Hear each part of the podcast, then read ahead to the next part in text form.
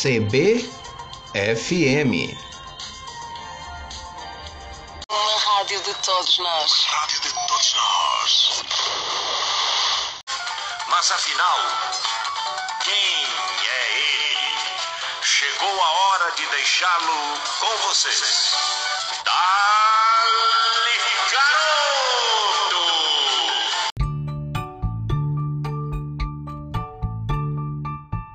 Floriano Dutra.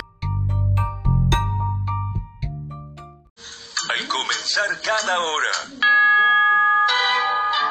Floriano Dutra. Olá, amigos! Dia 13 de julho é dedicado ao rock. Apesar de ser chamado Dia Mundial do Rock, a data só é comemorada aqui no Brasil.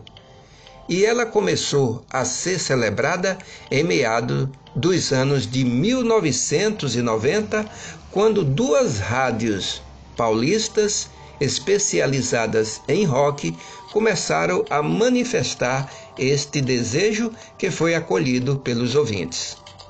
Outros países e localidades não têm uma data específica para celebrar este estilo musical, ou têm outras datas. Por ser uma data definida arbitrariamente e sem respaldo em outros países, especialistas em músicas contestam essa escolha. Eles sugerem outras datas que seriam mais significativas para a história do rock e que, portanto, merecem ser o verdadeiro dia do rock. Aí seria ele, 5 de julho, quando Elvis Presley, ao lado de Scott, guitarrista, e Bill, contrabaixista, fizeram uma versão e gravaram uma música de rock. E você, no dia do rock, conhece algum roqueiro por aí?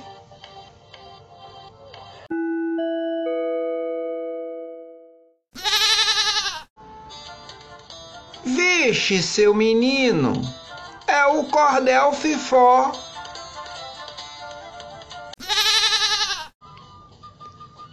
Zé Parteiro gostava de uma branquinha. Zé Parteiro, casado com Dona Ninha, gostava de presepada quando tomava uma branquinha. Aí ele ficava solto, pisando fora da linha. Falava de todo mundo, ninguém valia um vintém. Com voz alta e volumosa, alegava com desdém.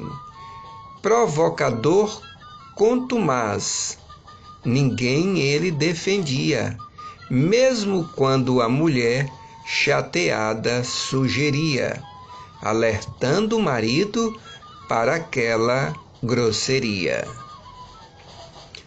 O biruta que não tem educação, na hora que está brigando, solta cada palavrão.